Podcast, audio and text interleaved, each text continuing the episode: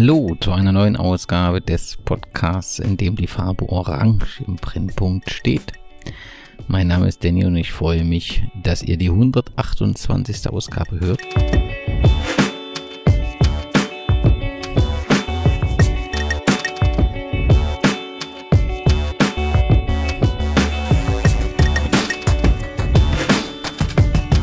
Werde ich Jan Lerkers treffen, einen profunden Kenner des niederländischen Fußballs. Er ist seit 1995 und damit seit 26 Jahren für den Kicker aktiv und schreibt dort über die Elftal und die niederländische Liga.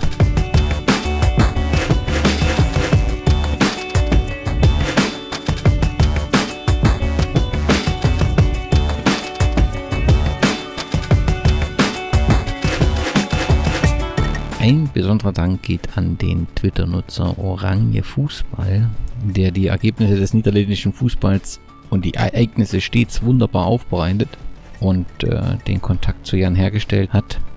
Sein Rückblick auf die Ehrendivision in der vergangenen Saison lege ich allen HörerInnen ans Herz. Er beschreibt dort alle äh, Vereine, was gut gelaufen ist, was nicht so gut gelaufen ist und gibt dort auch einen Ausblick auf die kommende Saison. Wir werden das auch im Podcast machen, natürlich nur in abgespeckter Form. Wer sich intensiver damit beschäftigen will und regelmäßig informiert werden will, dem lege ich das Twitter-Profil Orange Fußball sehr ans Herz.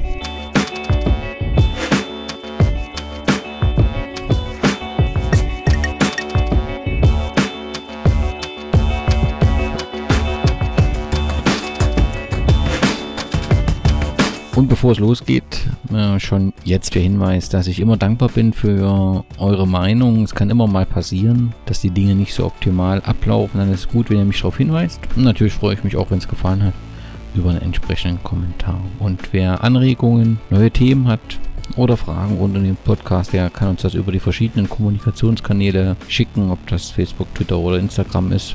Und natürlich wäre es immer wieder schön, wenn es euch gefallen hat, wenn ihr das auch in eure Podcast-App entsprechend bewertet und euren Freunden und Bekannten mitteilt. Aber nun geht's los mit der Ausgabe 128.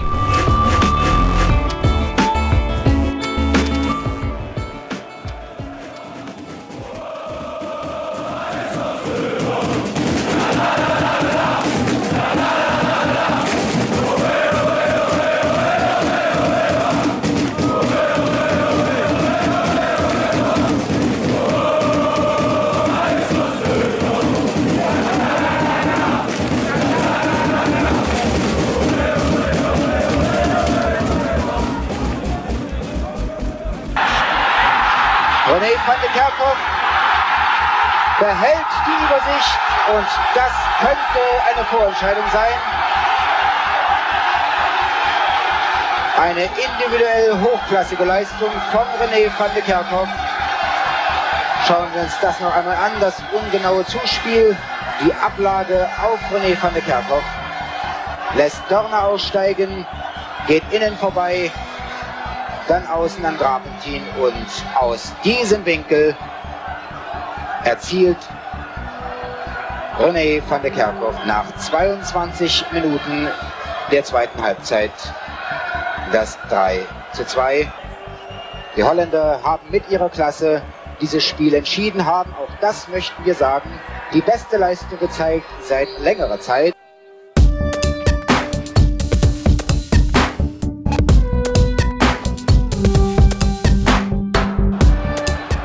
Tullied again. The Dutch have taken the lead.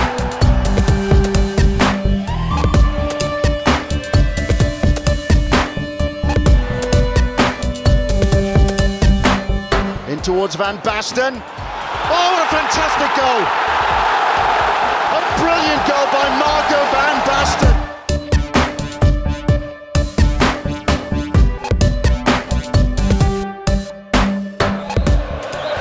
And now the Dutch can celebrate success in the final against the Soviet Union.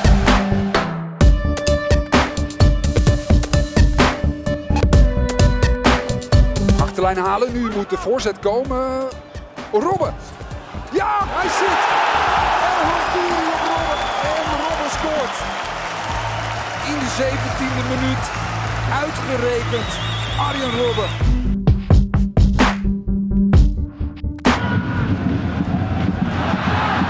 Oh, Dessers! Wat een goal! 1-0 Herakles.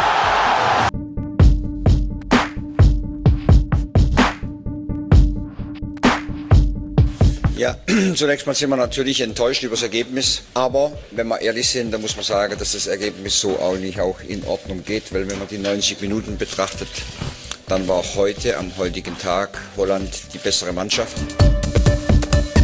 Wenn Sie äh, so eine Frage stellt, dann sind Sie nicht gut informiert. Ich denke, dass auch äh, Pressejournalisten sich äh, informieren äh, müssen. Das muss Ihr Wissen nicht erklären, bitte. Unglaublich. Ist auch ein Fachjournalist.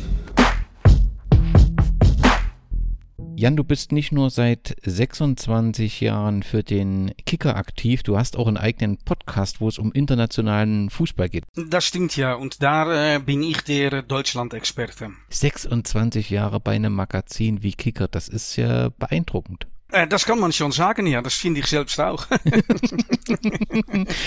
was, ist, was ist das Ereignis in den 26 Jahren von den vielen, was sich bei dir eingebrannt hat? Gibt es da eins? Puh, ähm, ja, was äh, für mich äh, Kika war, äh, war super zufrieden über diese Geschichte, war äh, ein großes Porträt über Peter Bosch, bevor er angetreten ist bei Borussia Dortmund. Das war sogar eine Coverstory, wenn ich mich erinnere. Äh, und das ist natürlich etwas Besonderes für einen Auslandskorrespondent. Weil, äh, ja, es geht natürlich vor allem um äh, die deutsche Vereine und deutsche Spieler. Und dann weiß man, dass man eine Rolle hat, aber dass man nicht der wichtigste Rolle hat, wenn du verstehst, was ich meine. Wer mehr über dich wissen will, du hast äh, ein Twitter-Profil, was ich selbstverständlich auch nochmal verlinke, wo du auch regelmäßig darauf hinweist, wenn du deinen Podcast wieder heraus äh, gibst. Ja, und äh, ich mache dort, äh, mache ich ähm, äh, keine Nachrichten, weil ich habe auch meine Arbeit. Ich habe nicht den ganzen Tag die Zeit, um den Nachrichten äh, up-to-date äh, weiterzuleiten. Aber ich mache äh, schön, schönes Wissenswerte in Deutsch über das niederländische Fußball und in Niederländisch über das deutsche Fußball. Und da ist man immer auf dem aktuellen Stand. Und ja. äh, ich danke dir ganz herzlich, dass du gesagt hast, natürlich spreche ich mit dir in deinem Podcast über die aktuelle Situation des Fußballs in der Niederlande. Und da wollen wir natürlich auf die EM blicken. Und dort ja. war die Niederlande wieder im Finale vertreten. Denn nach dem FIFA Confederation Cup 2013 der Europa League Finale 2013 und 2018, dem Champions League Finale 2014 und auch im Finale der Euro 2020 bzw. 21.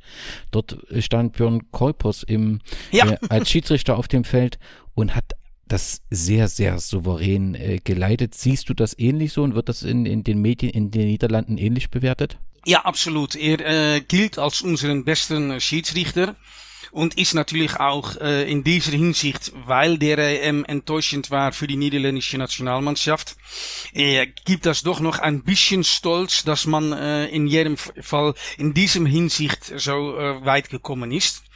Und das hat vor allem damit auch zu tun, weil er nicht mehr auf dem absoluten Spitzenlevel ist, wo er 2014 war. Äh, aber damals hatte er der Pech, dass der niederländische Nationalmannschaft natürlich sehr weit gekommen ist und er daher keine Kandidat mehr war äh, für das Endspiel und dass er dann äh, äh, am Ende doch noch äh, die Chance bekam, um einen äh, Endspiel auf einer EM oder WM zu pfeifen. Das ist natürlich großartig für ihn, aber auch für das Land. Äh, weil auch wir natürlich unsere Probleme haben mit dem äh, Finden von äh, ausreichend äh, Schiedsrichter. Und dann kann so etwas natürlich auch sehr positiv sein, dass man auch sieht, dass man auch in dieser Hinsicht äh, weit kommen kann. Und er ist natürlich einer der äh, allerbesten Schiedsrichter, die wir je gehabt haben. Ja, und ähm, überhaupt fand ich, war bei die WM ein Turnier mit sehr, sehr guten Schiedsrichterleistungen. Wir haben sehr selten äh, äh über Entscheidungen diskutiert. Es gab schon ja. einige. Aber er hat da ganz äh, souverän eine tolle Arbeit gemacht und er scheint ja auch außerhalb des Platzes ja fest etabliert zu sein und äh, sehr engagiert zu sein, wenn ich das richtig verstanden habe. Äh, ja, aber er tritt nicht so viel äh, und so oft in der Erscheinung. Äh, er macht seine Arbeit. Er hat zwei Supermärkte im östlichen Teil der Niederlande. Äh, vor allem Leute in die Region Gronau werden absolut wissen, wenn ich sage, er lebt in Oldenzaal. Dann wissen die, äh, die können es zu Fuß gehen, wenn die wollen. aber ähm, Dort hat er zwei Supermärkte. Also er ist ein sehr beschäftigter äh, Mann und daher tritt er auch nicht so oft äh, ins, ins Rampenlicht äh, und daher äh, ja ist er nicht so bekannt wie zum Beispiel einige andere Schiedsrichter, die äh, auch die Publizität suchen. Äh, aber äh, ja, er ist äh, vor allem und das ist das Allerwichtigste ein sehr guter Schiedsrichter.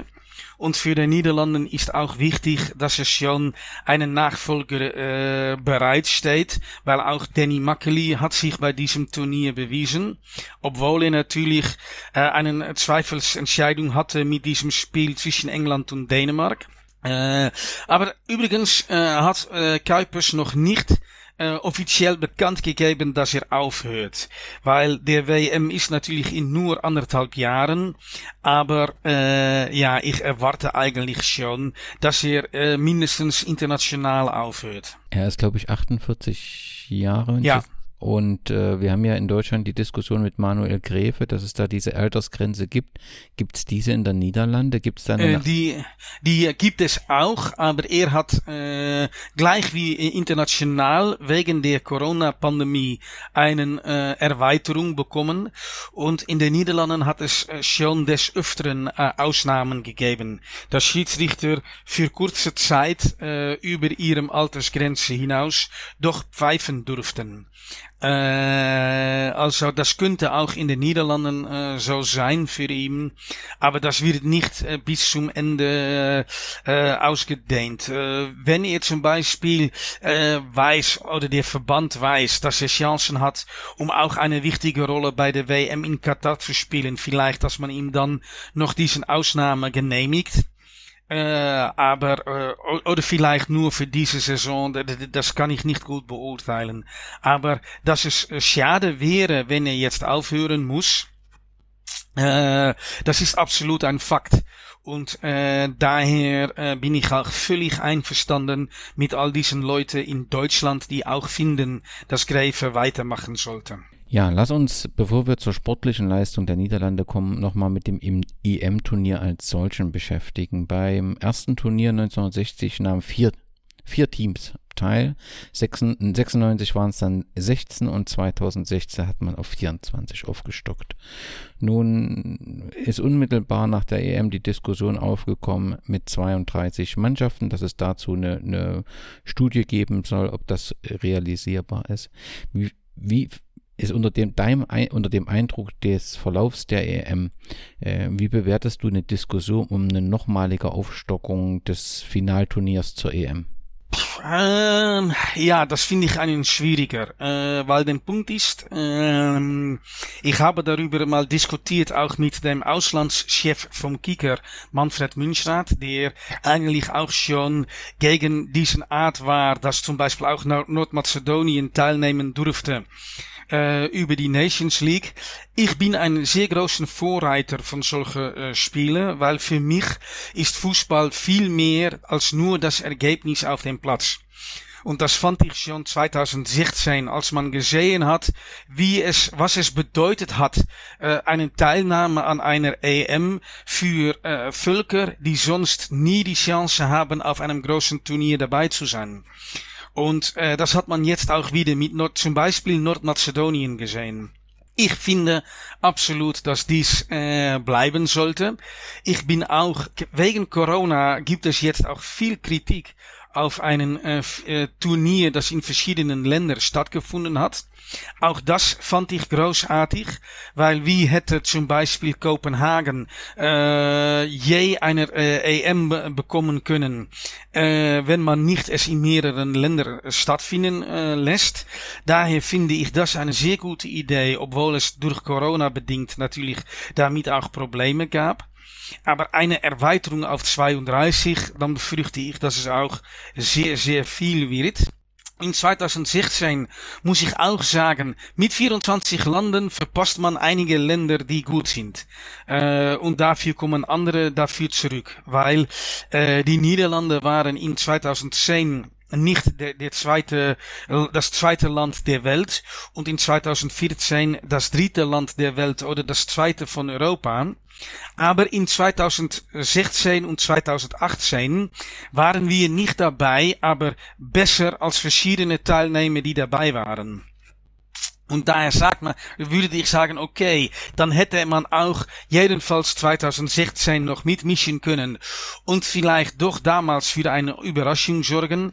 Aber ich muss auch ganz ehrlich sagen, 24, so wie es jetzt ist, finde ich eine gute Zahl, dass auch äh, die wichtigsten Länder teilnehmen können äh, und äh, dass es nicht zu viel verwässert und dass es doch noch immer dank der Nations League Möglichkeiten gibt für äh, Länder wie äh, jetzt Nordmazedonien oder vor vier Jahren Kosovo, dass die teilnehmen können, Albanien damals, äh, und das auch mal erleben. Du hast die paneuropäische EM angesprochen.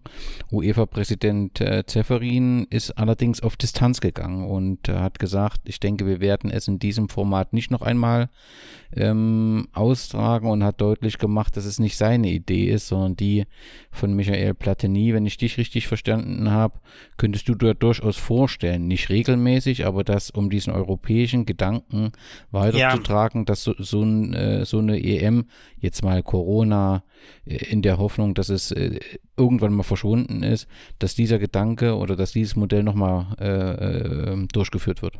Ja, absolut. Ich bin ein sehr großer äh, Vorsprecher davon. Dann lass uns zum Sportlichen kommen. Italien ist nach einem sehr spannenden Finale Europa äh, Meister ähm, geworden. An welche Dinge werden wir uns erinnern, wenn wir in drei Jahren zum Auftakt der EM 2024 rückblickend über diese EM sprechen? Was denkst du, was die markanten Ereignisse sind? Ja, äh, lass ich mal sagen, ich fand es ein äh, interessantes Turnier.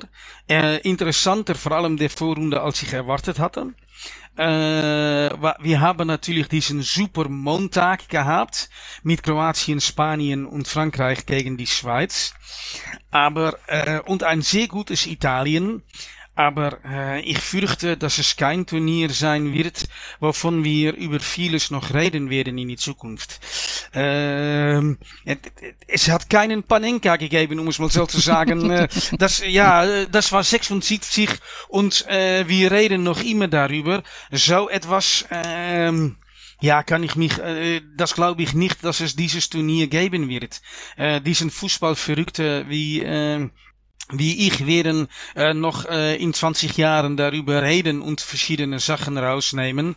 Aber ich glaube nicht, dass es für die Masse äh, etwas bleibend sein wird. Ähm, weil dafür, wir, wir haben auch nicht die Geburt eine, eines neuen Weltstars gesehen oder so etwas. Ja, was, was wir gesehen haben, ist eine sehr drückende ähm, Situation im ersten Spiel von Dänemark. Ja, das ist natürlich äh, absolut ein Fakt, aber ich war eher am Nachdenken über das Sportliche.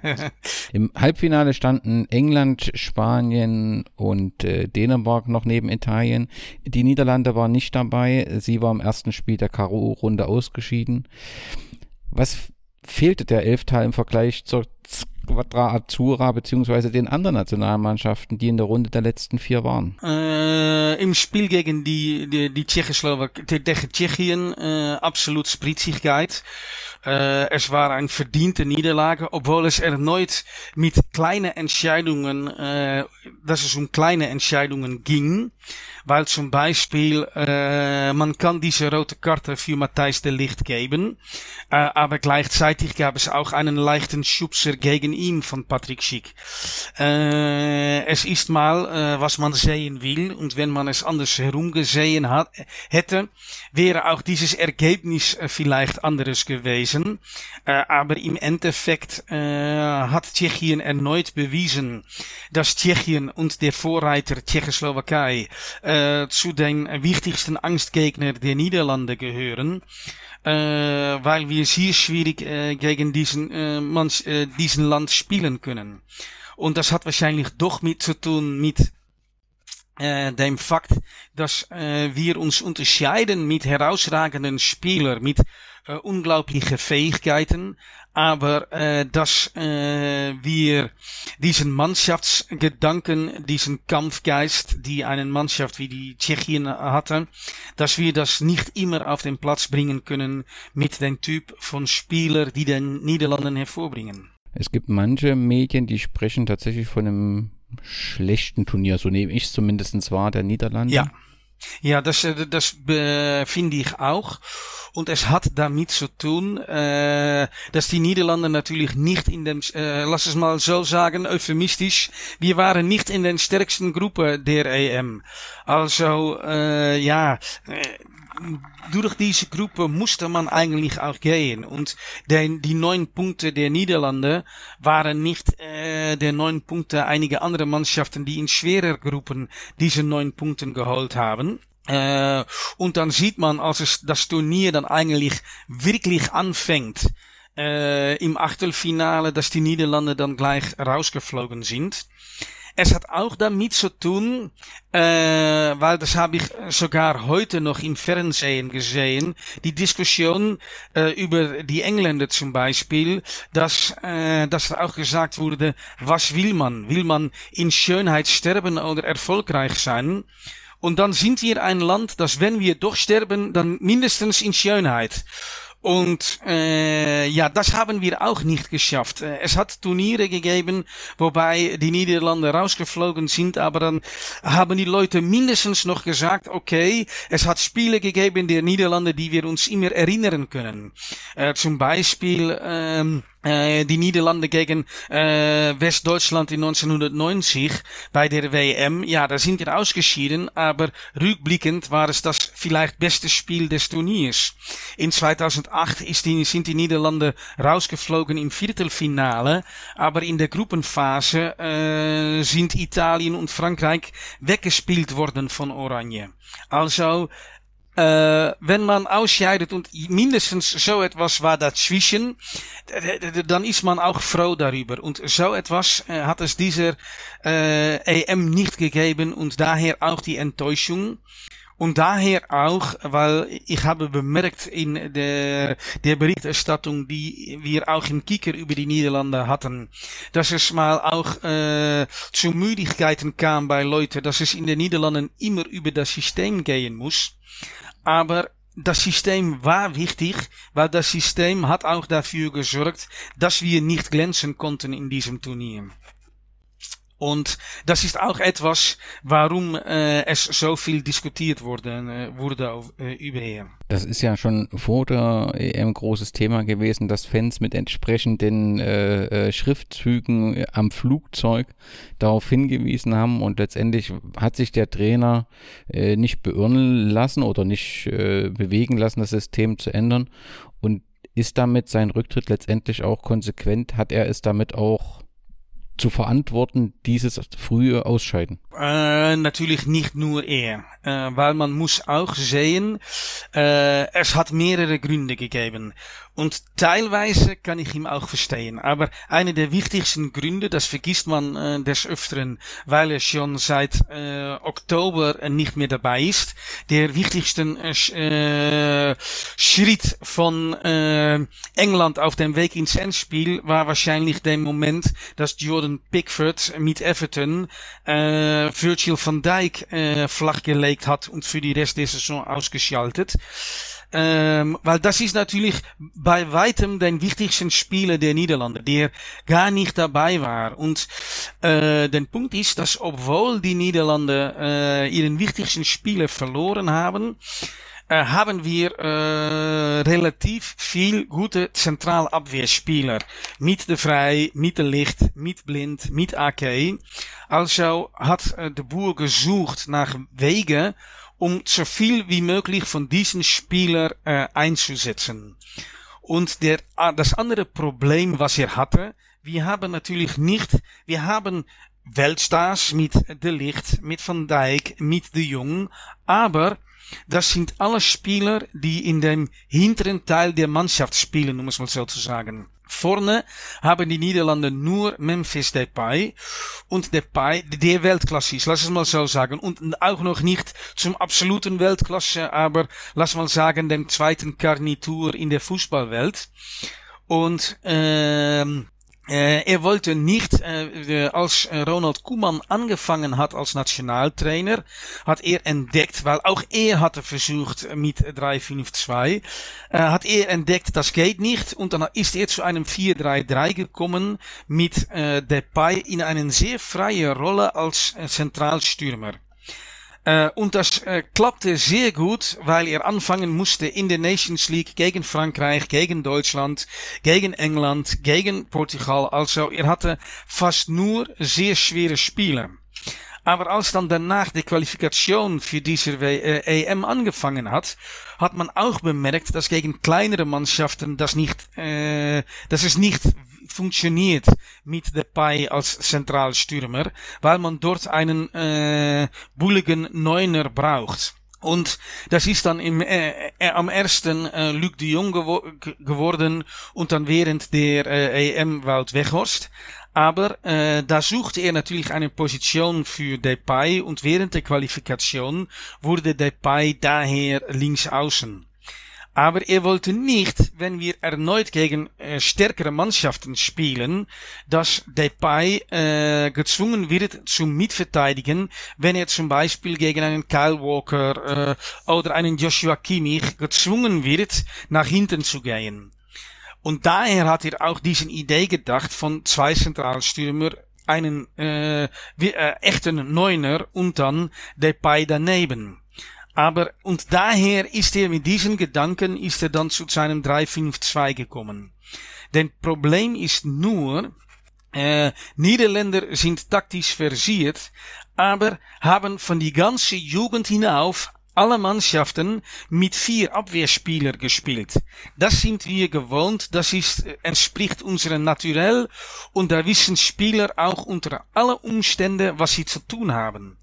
Und wenn man dann 3-5-2 spielen will, dann äh, muss man das wirklich Zeit haben, um das einzustudieren.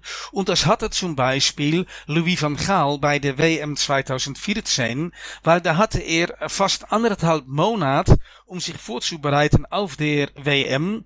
Und dann hat man doch noch gesehen, dass er verschiedene Male während Spiele zurückgreifen musste auf einem 4-3-3. Aber Frank de Boer hatte nur zwei Wochen zum Einspielen, auch natürlich Corona bedingt. Und hat dann eigentlich Sachen gefragt, die gegen den Instinkt der niederländischen Fußballspieler sind. Und daher glaube ich, dass, ja, äh, dass er diese Gedanke, ich möchte doch drei diesen vier guten Zentralabwehrspieler äh, einbauen, dass das ein Fehler war weil äh, auch andere Typen mussten daher nachdenken, wie muss ich jetzt spielen und so weiter. Und dann muss man zu viel nachdenken äh, auf dem Platz. Und wenn man in einem Nationalmannschaft spielt, äh, ja, sollte man doch, obwohl es alles Profis sind, die Leute so viel wie möglich auf ihrem Instinkt spielen lassen. Und daher äh, wäre ich viel eher für einen 4-4-2 gegangen, so wie das passiert ist bei der EM 88 zum Beispiel. Weil auch Ruud Gullit war in die Geschichte einen Spieler, der auf vielen verschiedenen Positionen gespielt hat und in 4-3-3 Formationen auch des Öfteren auf die Flügel. Aber dann haben wir eigentlich unseren Zehner aufgelöst und dann äh, die beiden Außen etwas zurückgezogen. Ja, und dann war es doch eine Variante, wobei man mit äh, Gullit und Van Basten zwei Mann vorne hatten, die daher in ihre Stärke kamen, was auch klappen könnte mit äh, zum Beispiel äh, äh Memphis Depay, wenn er so eine zweite Rolle wie damals Ruud Gullit äh, bekommen würde. Äh, aber für die Rest behält man den Instinkt der niederländischen Fußballspieler, um es mal so zu sagen. Und das wäre für mich eine bessere Lösung gewesen.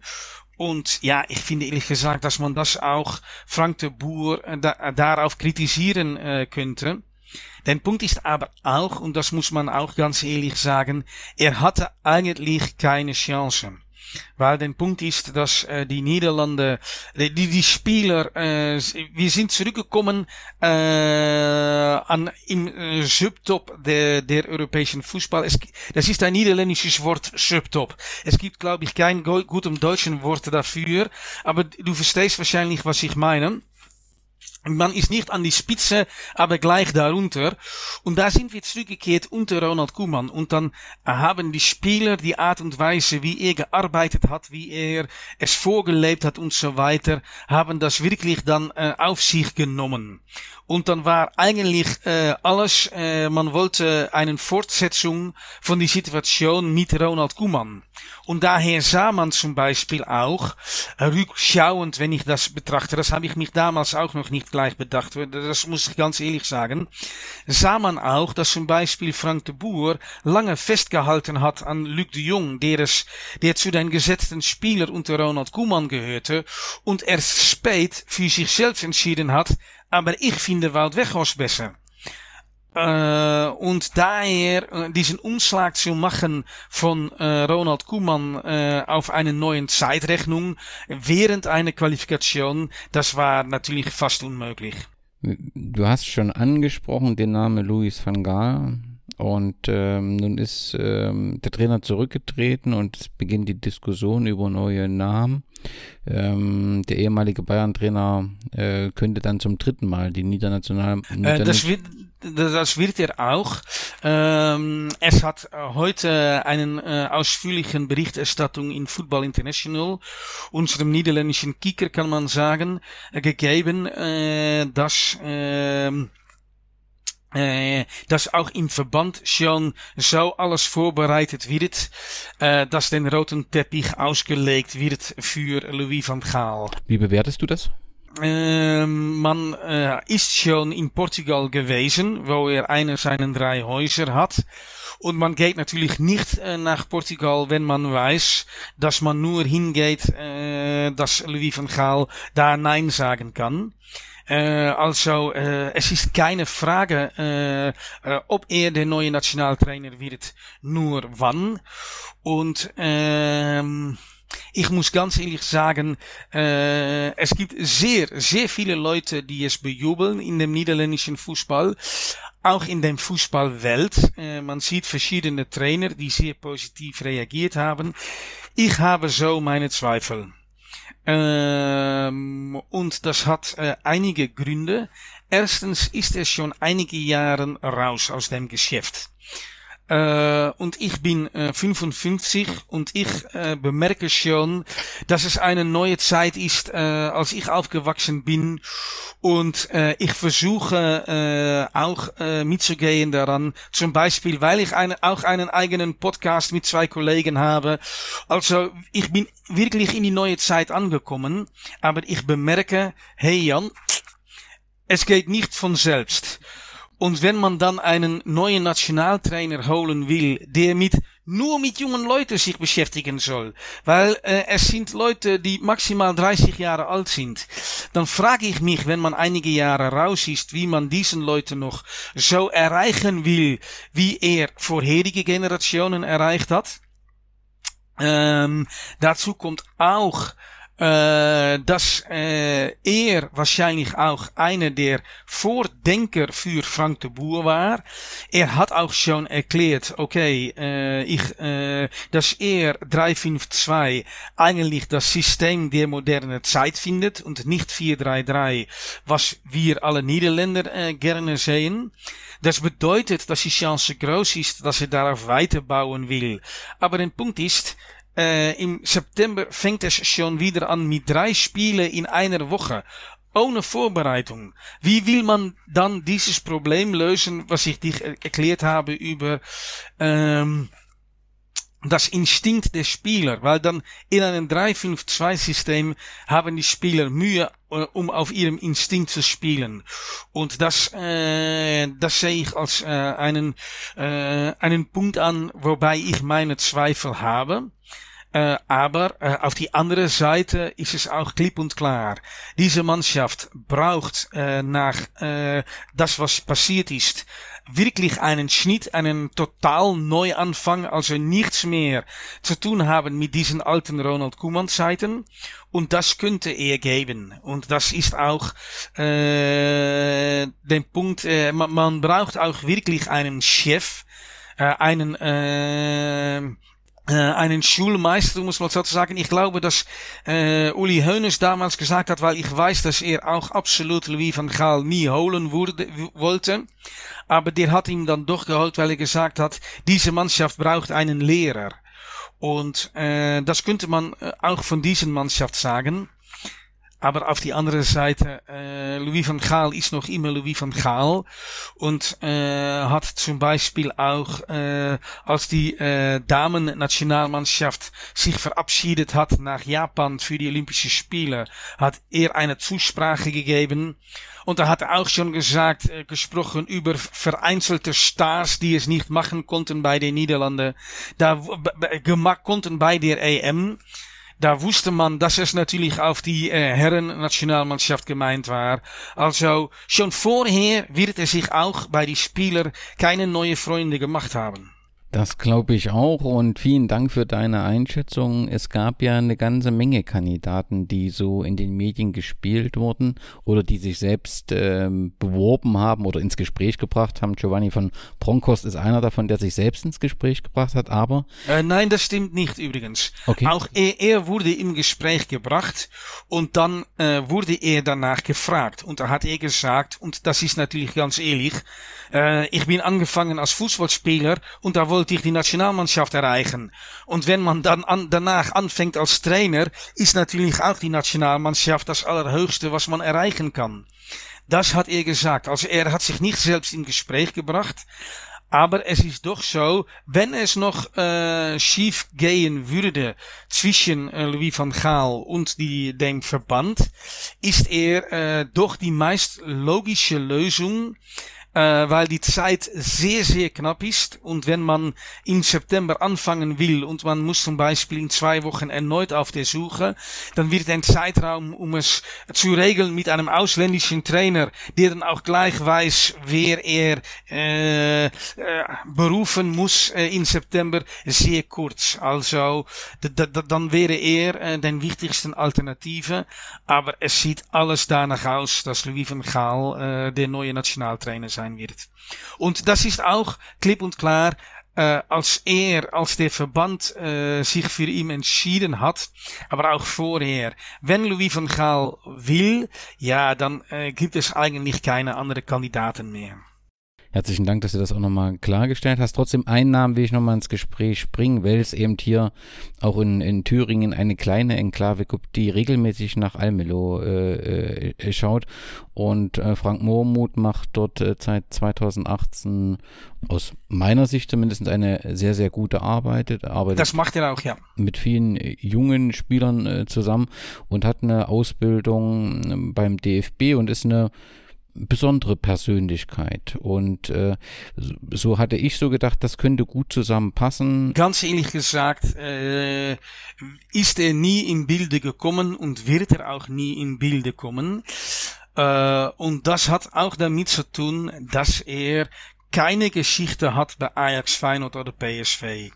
Äh, also, wenn in dem Ausland gesucht wird, dann sucht man nach jemandem, der äh, eine große Name hat. Zum Beispiel, dann werden Ka Kandidaten genannt, die jetzt frei sind, wie Antonio Conte. Und dann muss man sich fragen, wird er es überhaupt äh, wollen? Aber das ist das Zweite.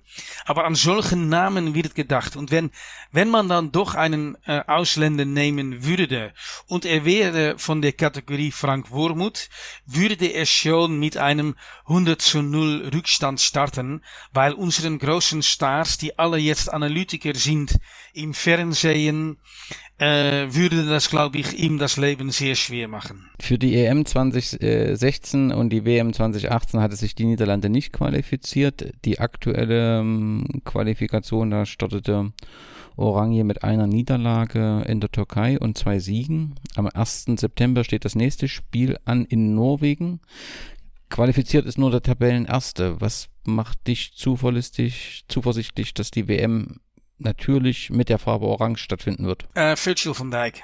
Äh, der ist dann wieder zurück. Ähm, und äh, er ist, glaube ich, einer der wenigen, der einen Haarland in Form stoppen kann. Äh, der Punkt ist, wir hatten auch das große Glück, dass die Türkei danach auch schon wieder Punkte verspielt hat. Also da sieht man, dass die Türkei äh, keine Übermannschaft ist. Äh, lass es erstens mal klargestellt sein, die Türkei, Portugal und Tschechien sind unseren größten Angstgegner. Äh, davon können die Niederlande auf eine Art und Weise nur sehr schwer gewinnen. Ich glaube, dass selbst unseren Bilanz gegen Länder wie Deutschland oder Frankreich oder England nicht so schlecht ist wie gegen diese Länder. Äh, also äh, total unerwartet kam diese Niederlage auch wieder nicht. Aber äh, die Türkei hat äh, glücklich für die Niederlande äh, die Eigenschaft, dass man sich immer auf des Öfteren selbst in den Fuß schießt. Äh, und ja, wir haben dann natürlich auch das Glück, dass Norwegen äh, vor allem Haaland ist. Äh, und ja, wenn wir äh, hätten anfangen müssen gegen Norwegen, ja, dann hätte ich es noch sehen müssen. Aber einen Abwehr mit der Licht und ähm, äh, Van Dijk muss, müsste gerüstet sein äh, gegen, äh, gegen Haaland. Und daher äh, gehe ich davon aus, dass wir die, äh, in diesem Spiel punkten können. Äh, und das, das, ja, du fragst mich, was macht dich zuverlässig? Das macht mich zuverlässig. Aber ich muss auch ganz ehrlich sagen, eine Garantie hat man nicht, weil das hat man mit dieser Mannschaft auch immer wieder gesehen. Auch mit vorherigen niederländischen Nationalmannschaften. Äh, wir spiel, spielen oder äh, höher als unserem Niveau oder unter unserem Niveau. Aber fast nie auf unserem Niveau. Und ja, äh, daher äh, ist auch vieles möglich, äh, auch in diesem, wie ich schon sagte, nicht nur in 2016 und 2018, aber zum Beispiel auch in 2002 waren die Niederlande nicht dabei. Und damals hatte man vorher und nachher bei der EM das Halbfinale erreicht. Aber zwischendurch ist man nicht bei der WM gewesen, obwohl es damals Louis van Gaal als Nationaltrainer gab. Das hatte auch mit Problemen zwischen Louis van Gaal und Spieler zu tun, aber es unterstreicht, dass äh, die Leistungen der Niederlande äh, schwankend sind und das hat auch wahrscheinlich mit unseren Qualitäten und unseren Schwächen zu tun, weil ähm, äh, Johan Cruyff ist nicht nur darum bekannt, dass er äh, den besten Fußballspieler war, die die, die je hatten, aber er ist in den Niederlanden auch bekannt für einige seiner Aussagen und eine dieser davon ist auch, deine Stärke ist auch deine Schwäche. Und äh, dem Fakt, dass wir immer solche hervorragenden Typen hervorgebracht haben, die wunderbaren Fußball spielen können, bedeutet auch, dass wir eher Artisten sind als Arbeiter.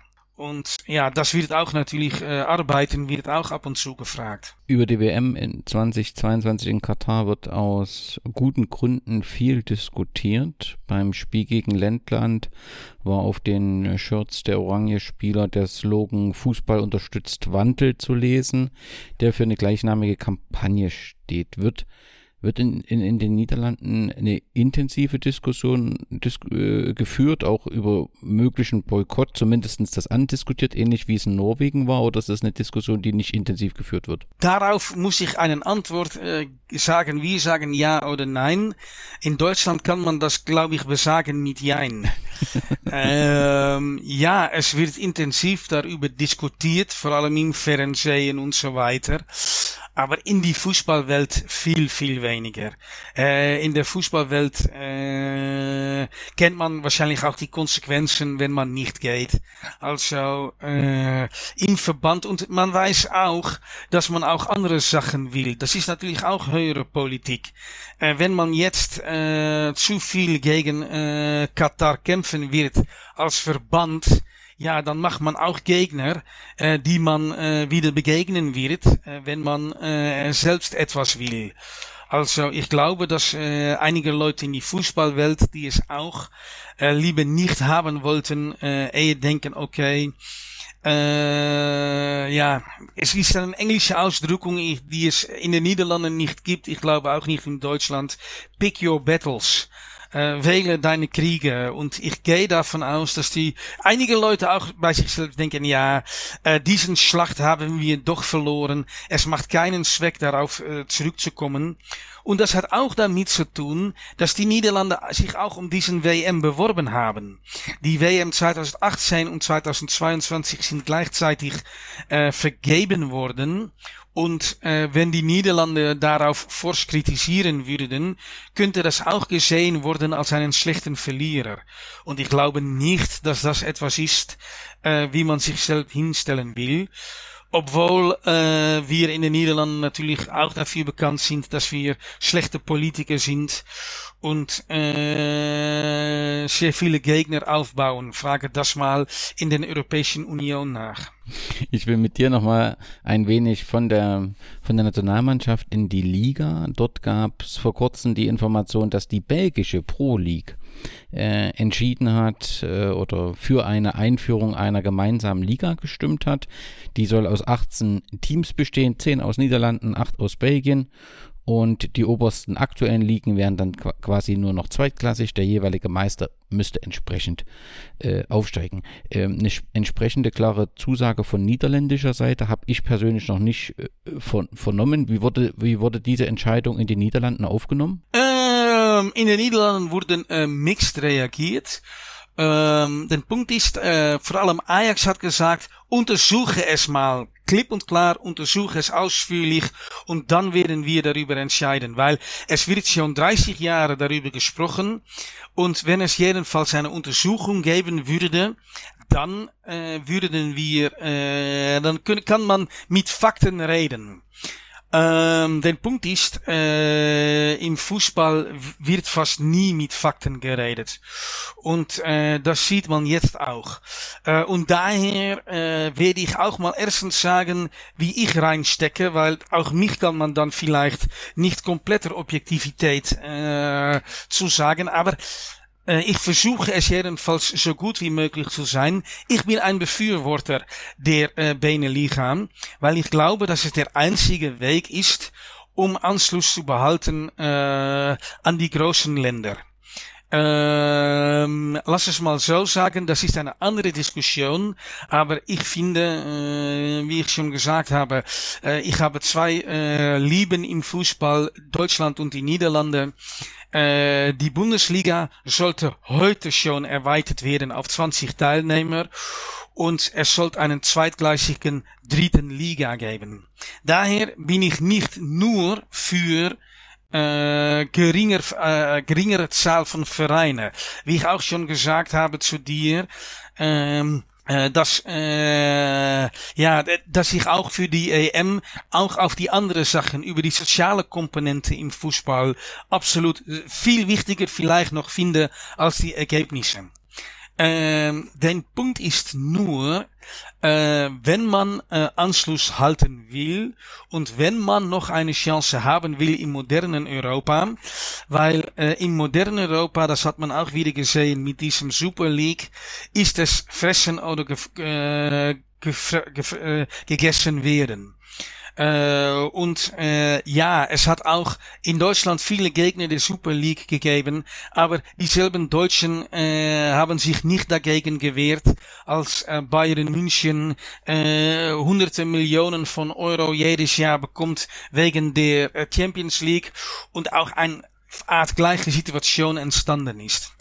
Es sorgt dafür, dass wenn man mithalten will in Europa, und ich finde, dass drei unserer Vereine versuchen sollten mitzuhalten, das sind Ajax, Feyenoord und PSV, dann braucht man einen äh, größeren äh, Quelle von Geld, um besseren Spieler zu holen. Weil, äh, und die, diese Quelle, die kommt nicht aus die eigene Liga, weil, äh, die, ja, dann behält man immer äh, die Leute aus den Niederlanden, die interessiert sind. Äh, ja, du bist dann interessiert, äh, aber das große Geld, äh, die großen Massen sind äh, im Ausland sind nicht interessiert. Und äh, man muss auch klipp und klar äh, ehrlich daran sein. Ja, jetzt gibt es Frank Wormuth, warum du auch über später noch über Herakles sprechen willst. Aber im Ausland gibt es nur, äh, eigentlich gibt es die Interesse in zwei Sachen. Die Nationalmannschaft und Ajax. Aber Fußballliebhaber sind auch noch interessiert in PSV und Feyenoord. Das sind unsere Marken. Und ja, sehr schön AZ, sehr schön Vitesse, super alle Versuche, aber für solche Vereine sind, sind die Niederlande. Aber die drei, die brauchen mehr Geld. Äh, und äh, es, für mich gibt es nur zwei Möglichkeiten, um dieses extra Geld zu äh, bekommen.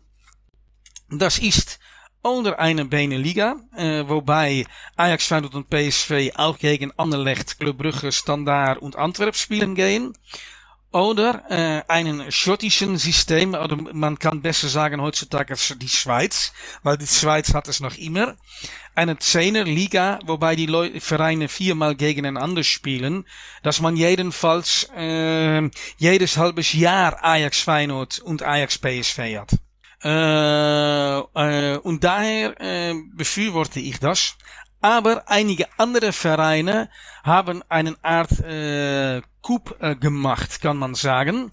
Einen äh, versuchen eine Revolution, weil im Gegensatz zu, de, zu Deutschland, wo man die DFL hat, hat es in den Niederlanden gibt es eine eigene Organisation äh, für den Ehrendivision und äh, eine eigene Organisation für die erste Division und eine eigene Organisation für die zweite Division aber die äh, zwei äh, Profiligen, äh, die Ehrendivision und die erste Division, da, darin gibt es vier, äh, A 34 A-Mannschaften und äh, 30 von diesen äh, 34 haben sich zusammengefügt in die NL League. Und das muss das Vorbild werden von die DFL. Und äh, dein Problem ist nur, äh, von den vier Gegner ist einer Ajax und der andere Feyenoord. Also die Leute, die für äh, die, die, die zwei Vereine, weil im Ausland kann man vielleicht denken, dass PSV wegen die Erfolge der zweite Verein im Lande ist. Aber in den Niederlanden äh, stehen Ajax und Feyenoord weit, weit, weit über die Rest. Die werden, die sind äh, nur zusammen schon gut für, lass mal sagen, 60 Prozent äh, der, ähm, der Interesse im Fußball. Und die sind dagegen, aber die werden früher oder später etwas einbinden wollen müssen, weil der Punkt ist, die großen äh, Kämpfer für diesen NL League sind PSV und äh, AZ und die wollen vor allem eigentlich Geld von Ajax. Die wollen eigentlich versuchen mit diesen NL League äh, das, um es mal nach Deutschland zu vergleichen, äh, Bayern äh, bekommt äh, für den Fall, um es mal äh, einfache Rechensummen zu machen, 100 Millionen pro Jahr aus der Champions League und die wollen dann, dass Bayern äh, 20 Millionen davon weggibt an die Bundesliga. Und das wollen die eigentlich auch in den Niederlanden schaffen. Und Ajax sagt, nein, man sollte nicht uns das Geld abnehmen. Man sollte nachdenken, wie wir mehr Geld verdienen können.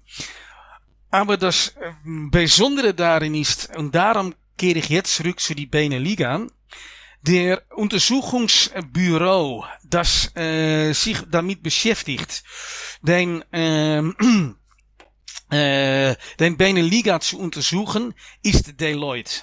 Der Untersuchungsbüro, das jetzt auch hinter äh, die NL League steht, da weißt du es schon, wenn ich es sage, ist Deloitte. also, äh, ich habe das Gefühl und dem, äh, ich spüre etwas und es wurde auch heute geschrieben von Football International. Es riecht danach, dass, äh, dass man einen Doppelspiel gemacht hat mit äh, von PSV und AZ aus dass man eigentlich die Beneliga, äh, Beneliga vor allem verwendet als Druckmittel auf andere Vereine.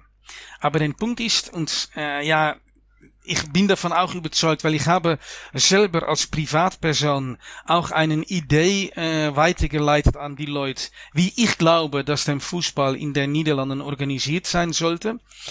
Äh, und darüber habe ich nie etwas gehört. Und dann habe ich schon gedacht, äh, es ist etwas, wodurch man äh, gar äh, irgendwo hin will und man weiß schon, wohin man will, aber man will es nur nicht sagen. Aber diese Bene League ist wahrscheinlich nicht, was man will.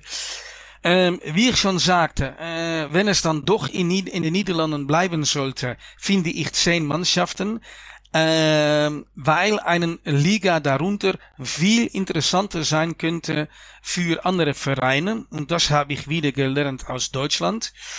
Äh, zum Beispiel MSV Duisburg äh, hat einen Zwangsabstieg hinter sich und dann sind die Leute komplett verrückt gegangen, als man zurückgesetzt wurde wegen die finanzielle Situation von Duisburg, haben die Stadt äh, ramponiert. Aber äh, einem Jahr später in diesen dritten Liga, als Duisburg um den Aufstieg spielte, hat es viel mehr Zuschauer gegeben, als man noch im unteren Teil der zweiten Liga spielte. Und da sieht man, die Leute kommen für den eigenen Verein. Und das hat man auch in den Niederlanden gesehen. FC Twente ist abgestiegen, aber hatte noch jedes Mal in die zweite Liga äh, 25.000 Leute im Stadion. NAC Breda spielt schon einige Jahre in die zweite Liga, aber hat noch immer einen Zuschauerdurchschnitt von ungefähr 16.000 Zuschauer. Also die Leute kommen nicht nur für die Spiele gegen Ajax, Feyenoord und PSV, die kommen äh, für die eigene Mannschaft. Und dann glaube ich, dass, äh, dass es für Twente viel wichtiger ist, um jedes Jahr gegen Heracles zu spielen und für NAC um jedes Jahr gegen Willem II zu spielen und äh, für Pek Zwolle um jedes Jahr gegen Gold Eagles zu spielen. So, äh, Vitesse und NSC haben viel mehr daran, gegeneinander zu spielen, dass die Leute auf die Straße gehen und gegen die Kollegen sagen können, ah, wir haben gewonnen. Ja, das ist für diese Leute, glaube ich, viel wichtiger als diesen äh, drei Höhepunkte im Jahr. Und daher äh, bin ich persönlich einen großen Befürworter, äh, Befürworter äh, für äh, eine Änderung. Aber ich fürchte, dass äh, wenn die NL League kommt, dass es äh, mehr vom selben wird.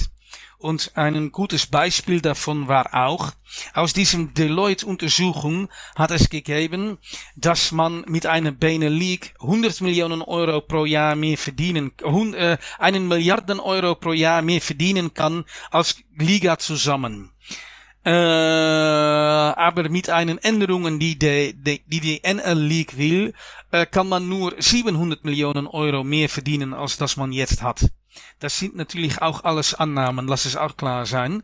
Aber ja, dann würde es jeder doch sagen, warum dann nicht diese Milliarde, aber die 700 Millionen?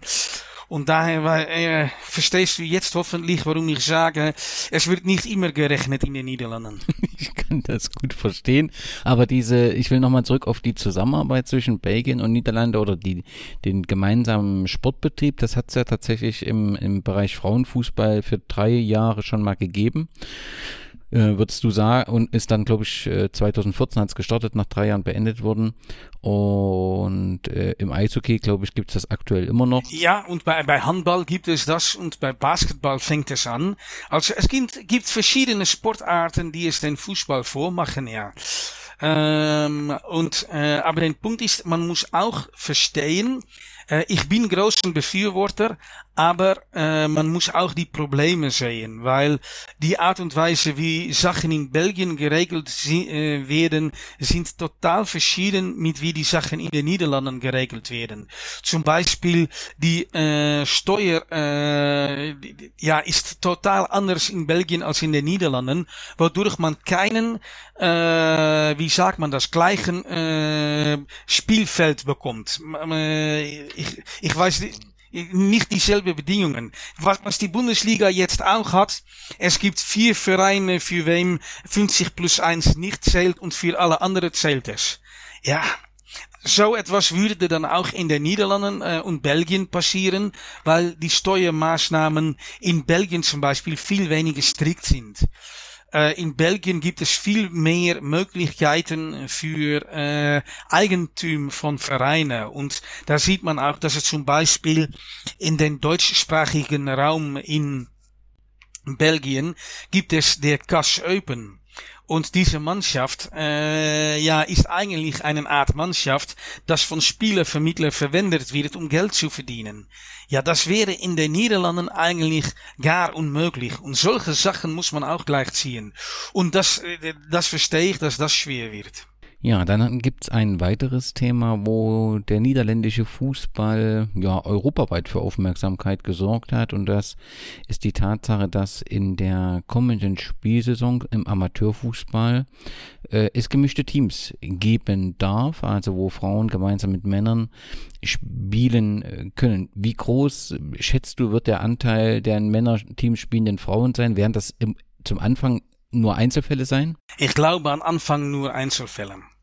Ähm, der Punkt ist, äh, äh, auch hier, äh, auch unserem Land ist natürlich, äh, wie soll ich das gut sagen, weil ich will, äh, ich finde nicht, dass ich politische Aussagen machen soll, aber äh, auch unsere Elite ist total woke, um es mal so zu sagen. Äh, und dann verstehst du wahrscheinlich, was ich meine, weil das gibt es im Moment überall in die Welt, diesen Gegensätze zwischen Leute in die Großstadt und der Rest des Landes. Ähm, und äh, ja, dann gehört es auch dazu, dass natürlich Frauen in Männermannschaften spielen müssen. Aber der Punkt ist, es gibt natürlich nicht umsonst äh, Frauen- und Männersport. Ähm, weil äh, wenn wir äh, nur äh, Männer, äh, einen Gesamtsport hätten, hätte es wahrscheinlich aufgrund der physischen Verhältnisse von Männern und Frauen nur wenige Frauen im Spitzenfußball gegeben. Äh, und aber man sieht, äh, was jetzt passiert ist, ist, dass ähm, äh, bei, äh, bei äh, in der Jugend konnten äh, Jungs und Mädchen schon zusammenspielen. Vor allem während des wachsendes Wachstum von Frauenfußball hat es äh, so angefangen und dann ist es so geblieben. Aber ab den, äh, lass mal sagen, äh, 16. Jahr können dann äh, Mädchen oder dann sind es schon junge Frauen äh, in eigenen Meisterschaften spielen. Aber das ist nicht für jeder möglich, weil äh, dann muss man oft zu einem anderen Verein, weil zum Beispiel die Frauenabteilung noch nicht groß genug ist oder so etwas. Äh, und äh, da gab es natürlich auch große Enttäuschungen von Spielerinnen, die dann äh, gesagt haben, okay, aber wir möchten gerne bei unserem Verein spielen bleiben, aber es gibt nicht genug Frauen für eine Frauenmannschaft. Und das hat dann dem Verband gesagt, okay, dann machen wir, äh, weil das ist, ist vor einem Jahr gestartet, hat man einen äh, Test gemacht im Norden des Landes. Das ist in einem Mannschaft der äh, vierte Klasse. Das ist, lass mal so sagen, äh, ihre erste, tweede, derde Hoofdklasse. Der neunte Niveau der Niederlande durften dann äh, auch eine Frau in einer Männermannschaft spielen. Und dieses, äh, diesen Pilot äh, hat gut funktioniert und daher hat man gesagt, okay, dann äh, lassen wir es auch jetzt passieren, dass Frauen in Männermannschaften spielen können. Ähm, es ist aber die Frage jetzt, ob es viel passieren wird, weil viele Vereine haben schon einen äh, Frauen- und Mädchenabteilung und ähm, ja, wenn man äh, man muss schon als Frau sehr gut sein, um mithalten zu können in die erste Mannschaft. Aber wenn man so gut ist, wenn man in einem Dorf die bei weitem besten Frau ist, dann sollte man auch äh, dort spielen. Aber äh, die Gedanke dahinter ist, glaube ich, größer. Die Gedanke von, ja, daher bin ich angefangen mit Vogue, von diesen Vogue-Gemeinschaft, oh, schön äh, und so weiter, ist größer, als es in der ähm, Realität sein werden wird. Das habe ich verstanden, das ist verständlich geworden. Und ich gehe davon aus, dass es also diese separaten Frauen- und Juniorinnen Ligen auch weiter bestehen wird. Ja, absolut. Es wird dann immer nur Einzelne geben, die dann in einem Männerteam spielen. Ja, Ja, man, man kann es. Und es könnte sehr gut sein, dass wenn zum Beispiel, äh, lass mal so sagen, äh, wenn ich einen großen Sponsor habe und Lieke Martens, unseren besten Spielerin der Niederländer, der jetzt für Barcelona spielt, äh, kommt zurück in der Niederlanden und ich äh, bin einen sehr reichen Mann und ich will mit äh, meinem Verein äh, zwei Klassen höher spielen, dass ich dann vielleicht denke, okay, ich äh, erwerbe mir äh, die Dienste von äh, Lieke Martens, weil sie bringt uns auf einem höheren Niveau. Vielleicht könnte das auch mal klappen. Aber im Moment sehe ich das noch nicht, weil ich habe das Gefühl, dass auch Frauen wie Lieke Martens, Danielle van der Donk und unseren anderen Nationalspieler äh, es auch nach ihrem Laufbahnen befürworten werden um äh, dann äh, zwischen andere Frauen zu spielen äh, auf einem niedrigen Niveau, so wie es auch mit den meisten Männern aus dem Profifußball passiert. Ja, bevor wir zur Liga äh, kommen äh, und die zahlreichen Fragen einzelner äh, Hörerinnen äh, beantworten, will ich das Thema Kunstrasen gerne nochmal mit dir besprechen, denn das ist ja doch eine äh, Besonderheit.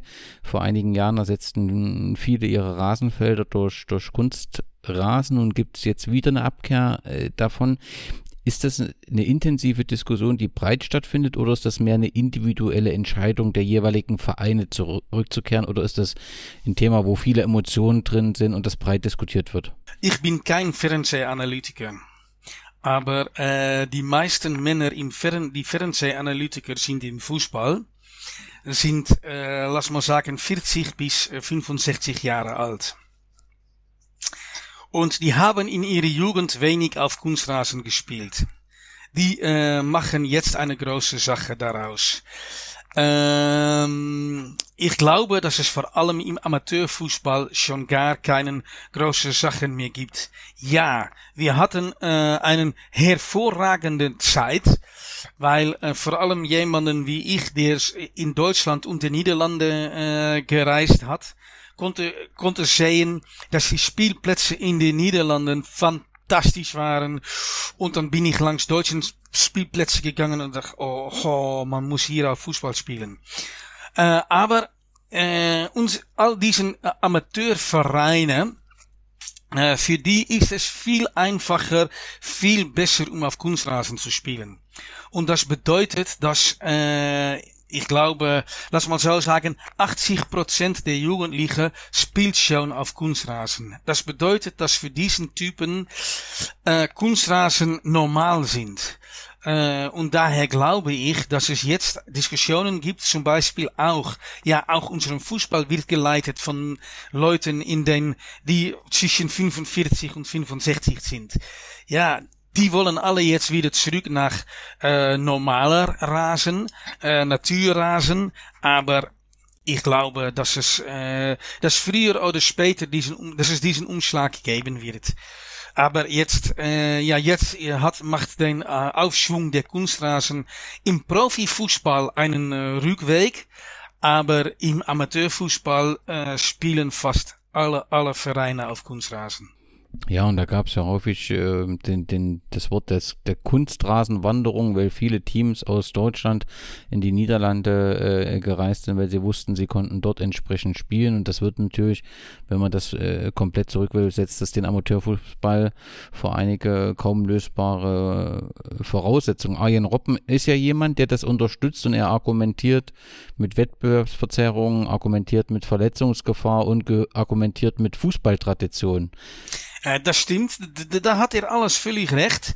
Äh, aber äh, ja, ich hab, bin selbst äh, äh, lange auch äh, Begleiter einer Mannschaft im Hallenfußball gewesen. Das ist nicht dem Hallenfußball, das man in Deutschland kennt, aber de, äh, diesem Futsal, was man hat. Und da bekam ich auch wieder zu hören, dass es immer wieder Verletzungen geben würde. Und ich habe äh, als äh, Begleiter dieser Mannschaft nicht erlebt, dass ein Spieler von mir, der am Freitag äh, in der Halle spielte, am Sonntag nicht mischen konnte, mitmischen konnte bei seinem Mannschaft auf äh, dem Außenfußball. Äh, aber andersherum habe ich erlebt, dass äh, einige von meinen Spielern äh, auf die gespielt haben auf Felder, die halb befroren waren oder und halb nicht, dass die ihre Knien für die Rest des Lebens kaputt gegangen sind. Also ja, es äh, es ist mal auch, was man sehen will. Ich verstehe, Arjen Robben ist natürlich ein Typ, der sehr oft verletzt ist. Und er hat es das Gefühl, dass er sich noch öfter verletzen wird mit dem Kunstrasen. Aber ich habe darüber, persönlich habe ich darüber meine Zweifel. Ja, dann lass uns zur Liga kommen. Ähm, die Saison 2019-20 ist ja in den Niederlanden abgebrochen worden.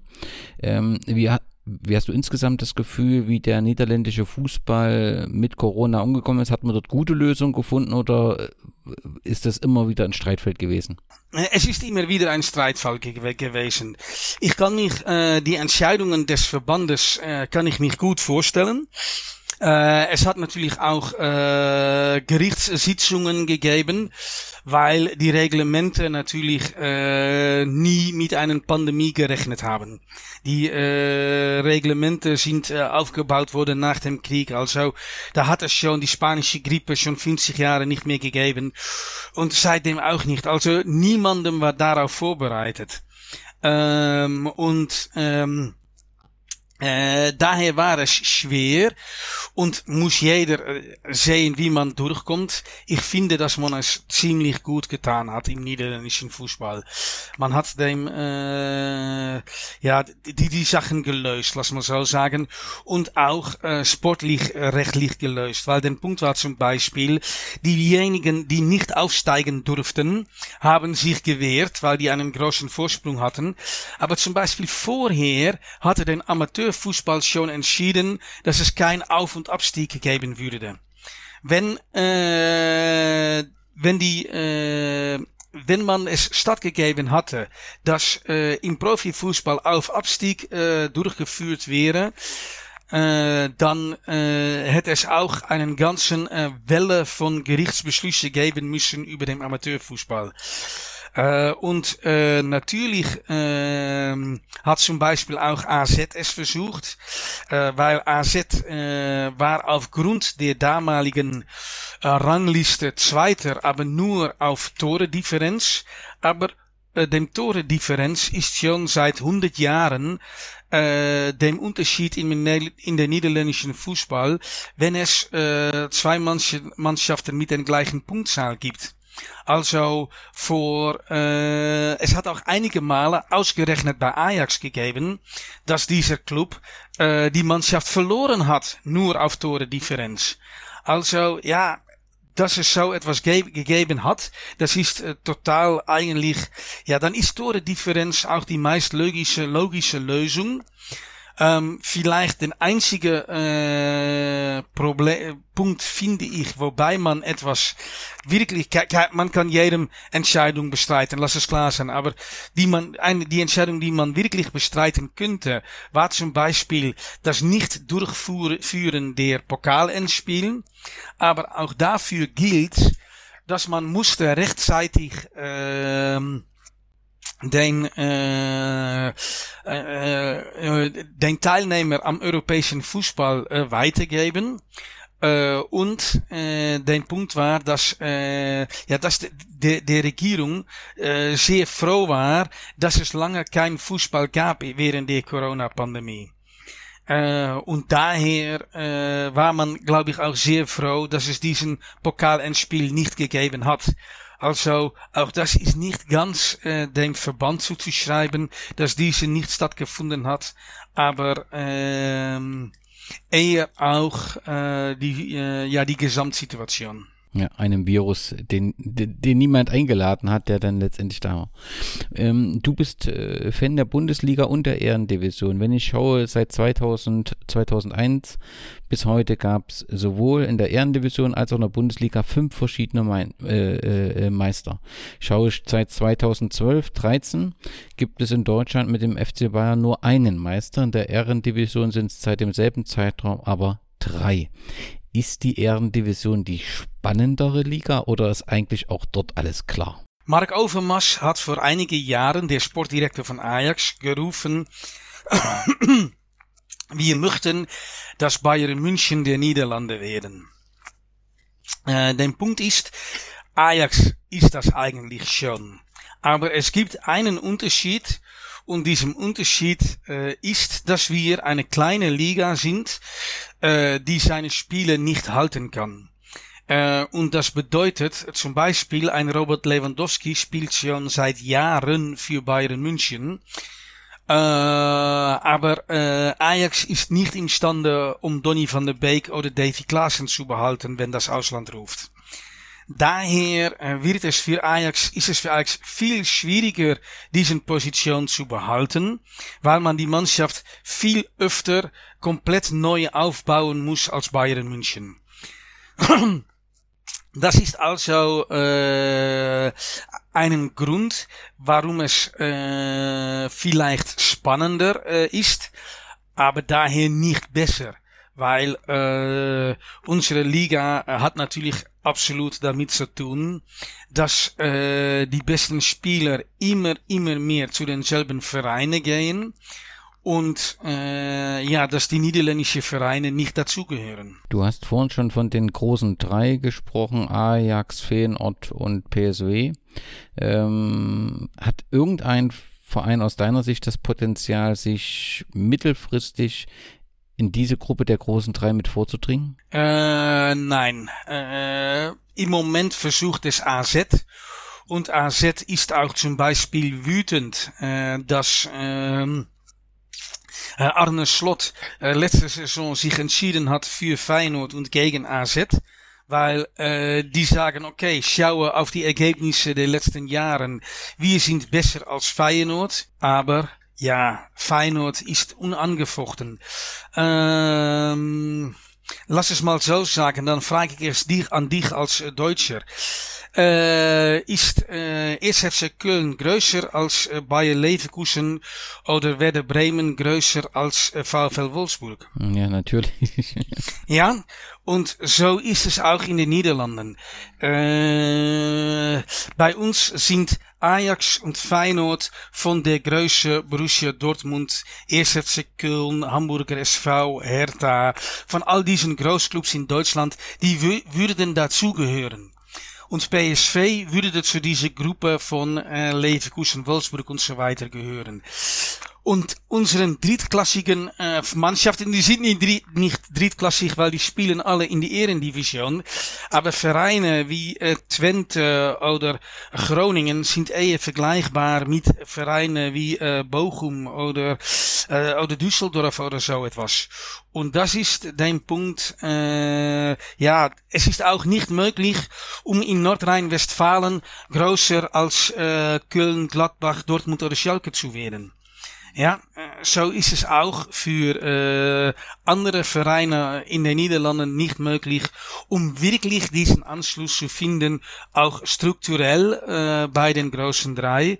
Und bei den großen drei gibt es natürlich auch große Unterschiede, weil was ich schon sagte, in Popularität äh, sind Ajax und Feyenoord immer noch unangefochten.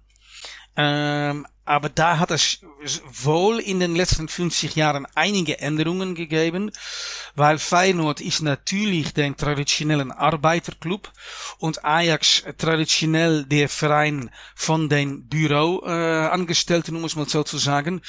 Und man hat gesehen, dass äh, am Ende der 70er, Anfang der 80er Jahre unsere Gesellschaft von einem Arbeitergesellschaft in großen Fabriken und so weiter umgewandelt ist in einem Gesellschaft mit, äh, wo die Leute vor allem hinter ihrem Büro arbeiten. Ja, und da sieht man, dass es damals auch den Umschlag gab im populärsten Verein des Landes. Das Ajax ist dann wurde statt Feyenoord. Aber äh, PSV mit all diesen Erfolgen, die man geholt hat, dank Philips, ja, kann an diesen beiden nicht rankommen. Also, wie muss es, wie viel Geld muss dann einen Verein reinstecken, um es zu versuchen? Und man sieht es, äh, Vitesse hat es äh, am Ende des letzten Jahrhunderts, Anfang diesen Jahrhunderts versucht, ist fast pleite gegangen. Twente hat es danach versucht, ist fast pleite gegangen. AZ versucht es jetzt auf einen anderen Art und Weise, aber ist es das vorherige Mal, dass man es versucht hat, auch fast pleite gegangen.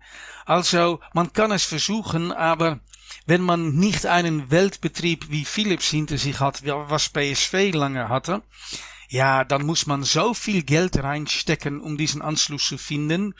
Und das sieht man auch an PSV. Dann noch passiert es nicht, weil ähm, ich weiß nicht, äh, du kommst aus Thüringen. Mhm. Äh, das kenne ich von Rot-Weiß Erfurt, was gegen Ajax und äh, Groningen, Groningen gespielt hat. Ja, wenn ein Kind geboren wird, bekommt es von den El von den Vater oder von den Onkel oder von jemandem aus die Gruppe um den Vater herum mindestens einen Rot-Weiß Erfurt äh, Andenken oder so etwas schon als Baby. Und so ist es bei uns mit Ajax und Feyenoord. Wenn ein Kind geboren ist, kann es schon schlafen gehen in einen Ajax oder Feyenoord Pyjama. Dann ist es nur äh, zwei Tage alt, muss man so sagen. so, wächst, so wächst man, wächst man auf. Auch, auch sportlich hat es ja bei Ajax im, im letzten Jahr halbwegs gepasst. Souveräner Doppelsieger, Europa League Viertelfinalist. Trotzdem gab es auch äh, einige bemerkenswerte Ereignisse. Also ein Spieler für die Europa League nicht gemeldet, ein, ein, eine Dopingsperre und dann auch ein, ein, ein Weggang eines Sturmtalentes. Wie fällt trotzdem äh, deine Prognose für die neue Saison aus? Ajax ist klarer Favorit und. Äh Ajax ist der klarer Favorit. Äh, national wieder für beide Preise. Äh, weil es die beste Mannschaft hat und dem größten Kader von guten Spielern, obwohl sich noch etwas ändert, weil Ajax hat zum Beispiel auch diesen Sommer äh, Steven Berghuis von Feyenoord kaufen können. Ah, also, und Berghaus wollte auch nur äh, dahin. Und das ist ungefähr dasselbe, dass ein Spieler von Schalke nach Dortmund geht, geht oder andersherum. Also, auch bei ihm sind jetzt äh, äh, Trikots mit Berghaus von Feyenoord verbrannt worden und so weiter. Also, das, dafür gibt es sehr viele Emotionen, aber es unterstreicht ein bisschen die Situation, dass Ajax die andere entgangen ist im Moment. Gleich wie Bayern das in Deutschland ist. Äh, aber da komme ich wieder zurück auf die Situation. Die Niederlande bleiben ein kleineres Land. Äh, und das bedeutet, dass man äh, international sehr abhängig ist von der Auslosung. Ja, es hat vor drei Jahren diese super Saison gegeben, dass Ajax das Halbfinale der Champions League erreicht hat. Äh, aber das passiert nur einmal in 10 oder 15 Jahren bei so einem Verein. Das passiert auch Porto einmal in 14, 15 Jahren, äh, Benfica, so etwas. Aber das kann man nicht jedes Jahr erwarten. Und das kann man auch nicht halten, weil gleich danach verliert man alle Spieler. Das hat man 2017 gesehen, nach dem Erreichen der Europa League Endspiel, dass die Mannschaft leer geraubt wurde. Das hat man 2000, äh, nein, es war kein 2017, aber 2018 gesehen, als die Mannschaft dann leer geraubt wurde, äh, nach dem Erreichen der Halbfinale der Champions League. Aber ähm, ja, daher denke ich, dass für Ajax noch immer international das sein wird wie ist der Auslosung der äh, Gruppen der Champions League? Äh, gibt es eine Gruppe, der zu tun ist, um es zu schaffen, äh, um die nächste Runde zu erreichen? Oder muss man gegen drei Vereine aus großen Ländern äh, und äh, schon froh sein, wenn man der Europa League schafft? Aber das ist eigentlich dein, dein Ziel, was man auch weiß. Dem Ziel ist, im Europa überwintern. Also äh, nicht letzte werden in die Gruppe. Das ist das Ziel, dass wenn man dann äh, Pech hat, natürlich will man am liebsten überwintern in Champions League, aber wenn der Auslosung gegen dich läuft, dann äh, geht man jedenfalls weiter in der Europa League. Dann lass uns noch mal ganz kurz nach Almelo äh, gehen. Ich hatte ja schon über den Trainer äh, berichtet. In der letzten Saison hat die Mannschaft wie eigentlich jede Saison ähm, wichtige Stützen verloren, sei äh, die beiden äh, äh, German Mauro Junior und Cyril Dessers mussten äh, gehen und äh, so hat äh, fing die Saison recht schwierig an. Man hat sich dann stabilisiert. Würdest du von einer guten Saison sprechen, die Herakles in der letzten? Äh, ja, Heracles hat gerade den Playoffs verpasst. Und das ist, was man auch tun sollte mit Heracles. Spielen um Teilnahme an die Playoffs. Mehr ist eigentlich nicht möglich, äh, weil dafür ist man nicht groß genug. Vereine wie Vitesse, wie Utrecht, Groningen, äh, die haben viel mehr Geld. Ehrenveen, Twente dann jetzt noch nicht, aber das sind größere Vereine. Und äh, daher ist eigentlich, was Heracles in den letzten Jahren erreicht hat. Natürlich, wenn man da ist, will man mehr, weil das gehört auch zum Fußball. Aber äh, Heracles hat eigentlich das schon erreicht, was man erreichen kann.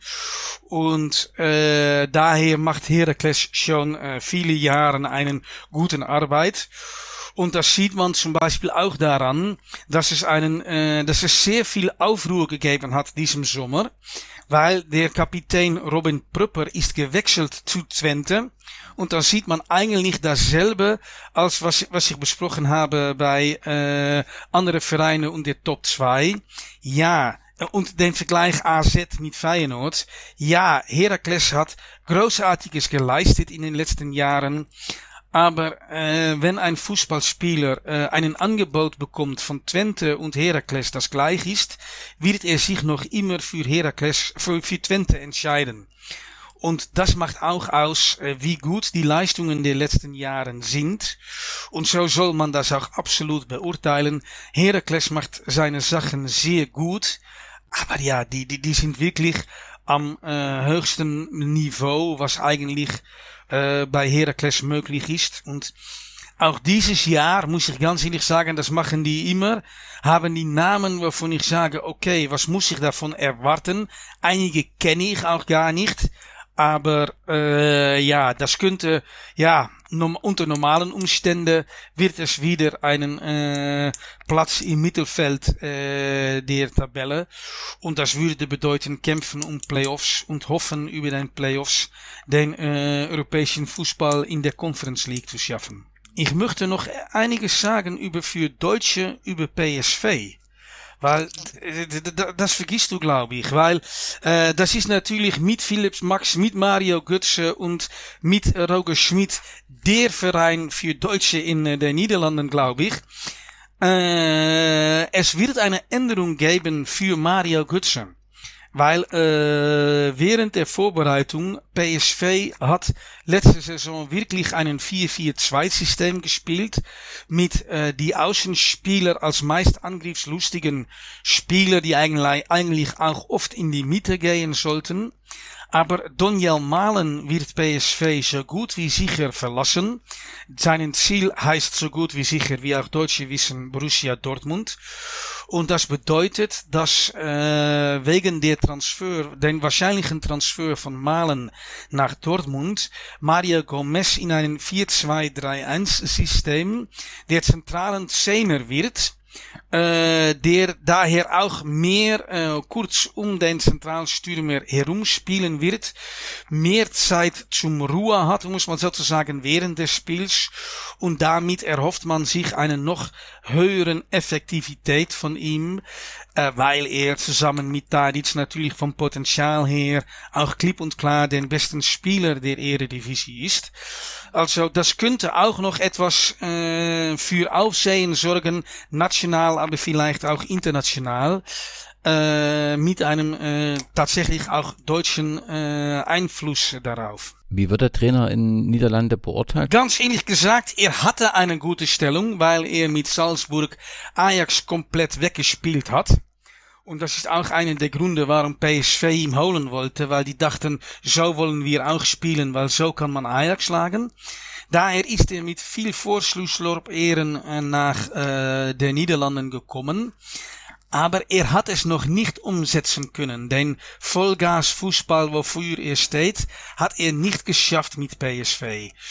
Und äh, ja, ich glaube, er hat noch immer diesen Kredit von, okay, es braucht Zeit, man kann es auch nicht erwarten von eins auf dem anderen Tag und man kann auch nicht erwarten, dass man auch gleich äh, gegen Ajax kämpft.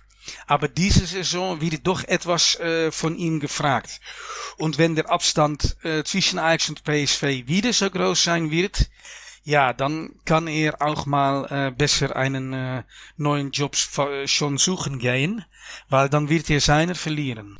Dann schauen wir mal jetzt zur letzten Frage. Wie beurteilst du die Aufsteiger in die, in die Ehrendivision in der aktuellen Saison? Gibt es da Vereine, die in der Liga für Furore sorgen werden oder eher nicht? Äh, das ist schwer zu sagen. Äh, der Punkt ist, für Aufsteiger ist es immer äh, eine wichtige Sache, um zu überleben. Äh, aber äh, es gibt drei total verschiedene äh, Aufsteiger. Cambuur ist aufgestiegen als klipp und klarer Spitzenreiter mit einer Mannschaft, die so gut war für die ersten Division. man muss immer fragen, reicht das auch für die Eredivisie oder nicht? Aber äh, ja, die haben, glaube ich, doch eine gute Chance zu äh, überleben. Äh, aber es wird schwer, weil das kommt, weil es auch eine Totalüberraschung als Aufsteiger gibt. Äh, zwei Totalüberraschungen muss man sagen, weil äh, auch direkt aufgestiegen ist Go Ahead Eagles. Und Go Ahead Eagles hat die ganze Saison nicht auf dem ersten zwei Plätze, Plätze gestanden, nur nach dem letzten Spieltag. Also, das ist ein überraschender Aufstieg. Und diese Mannschaft, erwarte ich, wird es am meist schwierig bekommen, weil das war ein Überraschungsaufstieg. Die sagen, die Leute sagen, dass sie weiter sind als bei den letzten Aufstieg, aber das wird schwer. Aber es gab den noch größeren Überraschung. Das war äh, NEC aus Nijmegen äh, nicht weit über die Grenze. Die sind über den Playoffs aufgestiegen. Äh, und ja, das ist möglich, wenn man sechs gute Spiele äh, macht. Aber in der äh, zweiten Liga sind die in die normale Tabelle letzte Saison, und ich schaue es mir kurz nach, nur siebter geworden. Also dann denkt man, das ist ein klar der nächsten Absteiger. Aber die äh, einer der reichsten Männer des Landes ist dort eingestiegen. Äh, er war schon äh, wichtigen Sponsor vom Verein und äh, er kommt ursprünglich aus Nijmegen und er hat seinem Vater auf seinem Sterbebett äh, versprochen, dass die, die, der Verein, dass er dafür sorgen wird, dass der Verein nicht kaputt geht. So hat er diesen Verein immer auch unterstützt, immer wieder die Verluste wettgemacht und so. Aber jetzt will er, das hätte er schon geplant vor dem überraschenden Aufstieg, jetzt will er groß und voll einsteigen. Also normalerweise wären Go Ahead und NEC äh, den wichtigsten Abstiegskandidaten, aber äh, weil äh, NEC so groß auspacken wird in diesem Sommer und auch wahrscheinlich im nächsten Jahr, erwarte ich ja, das könnte eine große Überraschung geben. Und dass die dann reinbleiben und ja, dann wird es wieder schwer für, äh, auch für Cambuur und für RKC und so weiter. Dann wird es schwer, dann muss man äh, verschiedene Vereine, ja, müssen dann andere unter sich behalten. Uh, und das, äh, ja, puh, das, äh, das, das könnte einen Fall werden. Äh, äh, RKC wird es äh, daher wieder schwierig bekommen. Ja, das ist schwer zu sagen. Es gibt, lass mal sagen, vier, fünf Kandidaten, aber darunter könnte mit Cambuur äh, oder äh, NSC vielleicht eine große Überraschung stecken. Das heißt ja aber, wir können also mit einer spannenden Saison auf jeden Fall, was die Abstiegsfrage angeht und vielleicht auch was die Meisterschaft angeht, je nachdem wie PSW in die Saison äh, kommt, rechnen. Jan, ich danke dir ganz herzlich für die ja, fundierte Analyse äh, der Leistung der niederländischen niederländischen, niederländischen Nationalmannschaft und die Werbung für die Ehrendivision. Ähm, ganz herzlichen Dank. Jeder der, sich, jeder, der sich informieren will, findet im Kicker, findet auf deinem Twitter-Profil oder unter dem Twitter-Händel Orange Fußball alle Informationen rund um die Ehrendivision. Herzlichen Dank. Ja, nicht zu danken.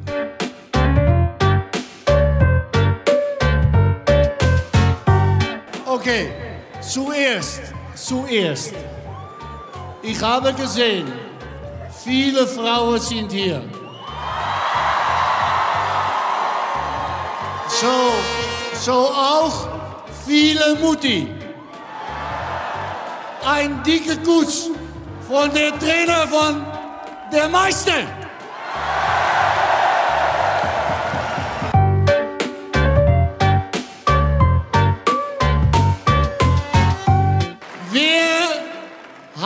Die beste Verteidigung?